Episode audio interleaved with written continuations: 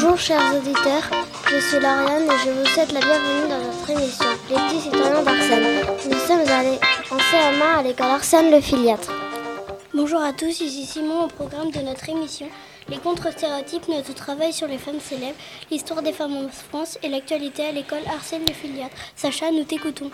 Depuis plusieurs mois maintenant, nous travaillons en classe sur l'égalité filles-garçons. Nous avons travaillé sur les stéréotypes. Stéréotypes, c'est une idée toute faite sur quelque chose que, que l'on a déjà rencontré dans la vie et qui n'est pas toujours vrai. Nous, nous nous sommes amusés à trouver des stéréotypes et des contre-stéréotypes. Les voici, présentés par Aurore, Clara, Lauriane, Simon et moi.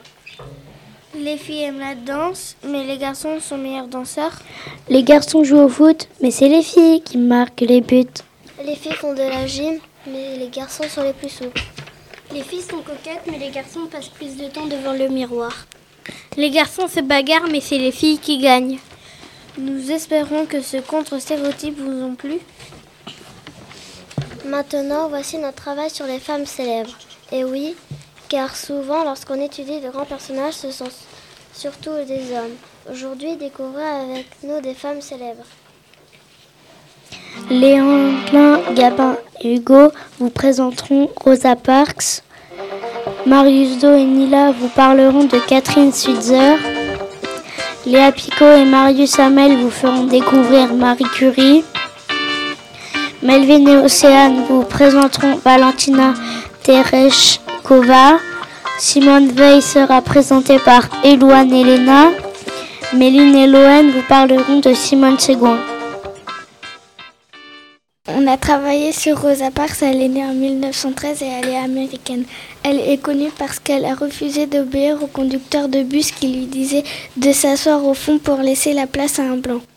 À cette période, aux États-Unis, les Noirs devaient laisser les places assises aux Blancs. Ils avaient moins de droits, ils avaient moins de droits que les Blancs. Injuste, n'est-ce pas? Elle a été en prison pour ne pas avoir laissé sa place. Ensuite, beaucoup de personnes noires ont commencé à militer pour avoir plus de droits. Rosa Parks a travaillé avec Martin Luther King qui lui disait, euh, qui disait de ne plus monter dans les bus. Comme cela, plus d'argent pour les conducteurs blancs. C'est la première femme à avoir milité pour que les Noirs aient plus de droits. Les choses ont énormément changé maintenant. Bravo Rosa Parks.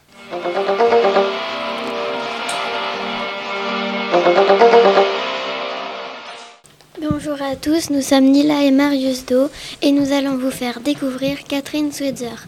De nationalité allemande, Catherine Switzer est née le 5 janvier 1947.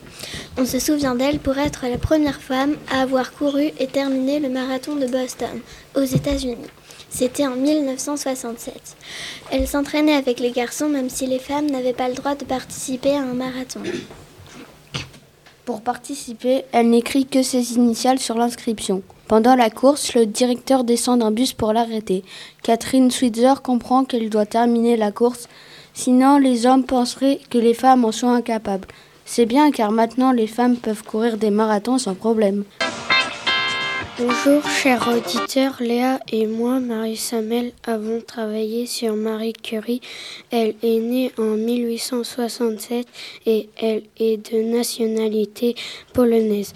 On se souvient d'elle parce qu'elle a découvert la radioactivité.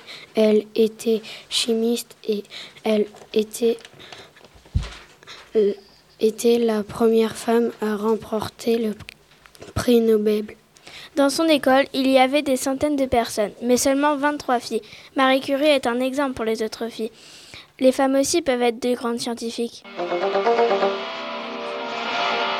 Océane et moi, on va vous présenter Valentina Tereshkova. Elle est née le 6 mars 1937. Elle est russe et astronaute.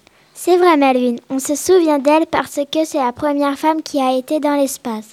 Valentina Tereshkova, je l'aime bien parce que c'est un exemple. Au revoir tout le monde. J'espère que vous avez bien aimé. Bonjour, on est sur Radio Beno. Bonjour, Léna et moi, nous allons vous présenter nos recherches sur Simone Veil. Elle est née le 13 juillet 1927. Elle a été déportée dans un camp de concentration pendant la Seconde Guerre mondiale. Simone Veil a survécu au camp, mais pas sa famille. Elle a été très malade. En revenant du camp, elle a fait des études et elle est devenue ministre de la Santé. Elle a pris des décisions très importantes pour la liberté des femmes. Je trouve qu'elle a été courageuse.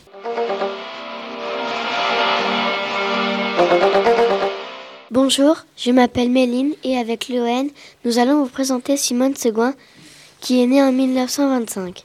Elle est de nationalité française. On se souvient d'elle parce qu'elle était résistante. Elle a participé à la libération de Chartres et de Paris. Elle a aidé les résistants sans que les Allemands le sachent pour sauver la France, elle est infirmière et a soigné beaucoup d'enfants pendant la guerre. Nous espérons que ces portraits vous ont plu. Place à la suite. Lali et Léna vous feront découvrir l'histoire du droit de vote des femmes. Une vraie bataille. Puis Léo, Elise et Milena vous présenteront l'histoire de l'école pour les filles. Bonjour, je suis Selena. Avec Lali, je vais vous présenter sur quoi nous avons travaillé le droit de vote des femmes. Autrefois, les femmes n'avaient pas le droit de voter. Elles ont le droit de voter seulement fin de la Seconde Guerre mondiale. À partir du 3 septembre 1791, seuls les hommes riches avaient le droit de voter. Effectivement, Elena. Et à partir de 1848, tous les, tous les hommes ont le droit de voter, mais toujours pas les femmes. Pourtant, en Australie, les femmes peuvent voter depuis 1901. La France est un des derniers pays à avoir donné le droit de vote aux femmes. Avant, la France ne considérait pas les femmes comme des citoyennes. Aujourd'hui, les femmes ont le droit de voter, mais il n'y a encore eu aucune femme présidente. Je trouve injuste qu'avant, les femmes n'avaient pas le droit de voter.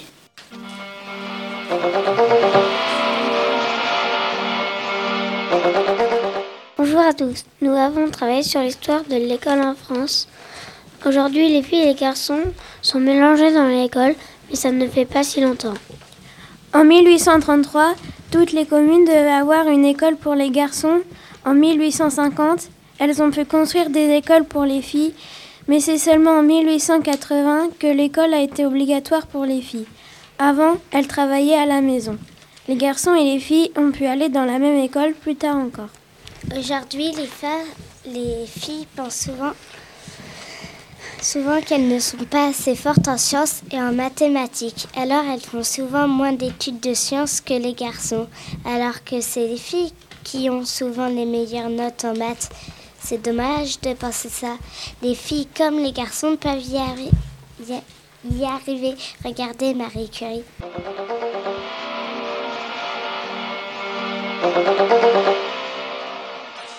Nous avons découvert des livres qui parlent de l'égalité filles-garçons, Rebelle, la classe des mammouths. C'est super drôle.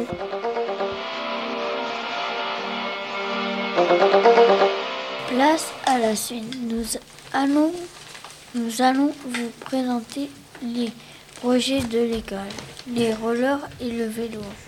Nous avons interrogé les maîtres et les maîtresses de CP, CE1, CE2 de l'école. Et on fait ce projet parce que la maîtresse, Madame le cadet, aime bien ce sport. Les autres maîtres et maîtresses étant d'accord pour faire ce projet.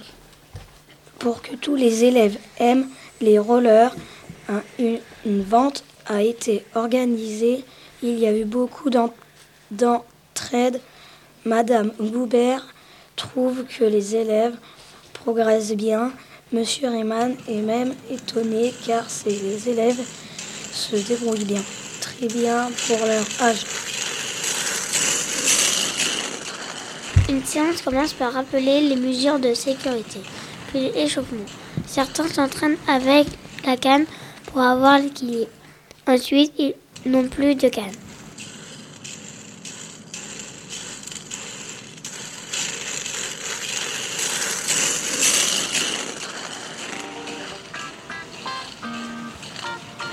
Après les échauffements, ils font des exercices. Apprendre à tomber sur le côté, se remettre debout.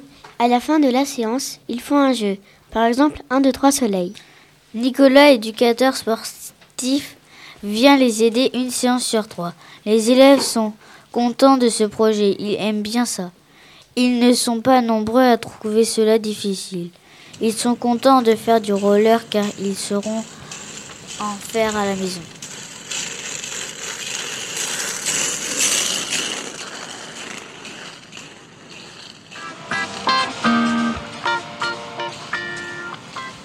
Nous avons aussi interrogé les maîtresses et les élèves de CM2 parce qu'ils font du vélo. Les maîtresses ont voulu faire ce projet-là car les élèves passent le, permis vélo. Ce sera sur la route pendant 15 km. Heureusement, il y aura une pause et un pique-nique. Pendant une séance, les élèves doivent rester les uns derrière les autres pour des raisons de sécurité. Pendant une séance, ils font des exercices dans la cour. Il y a des faux panneaux, des passages piétons, des stops. C'est les CE2 qui vont faire les piétons. Les élèves de CM2 doivent porter l'équipement suivant le gilet jaune, le casque et avoir un vélo en bon état. Les maîtresses sont contentes, les élèves aussi sont contents de faire du vélo. Ils ne, ils ne trouvent pas cela difficile. Bonne chose pour votre permis vélo.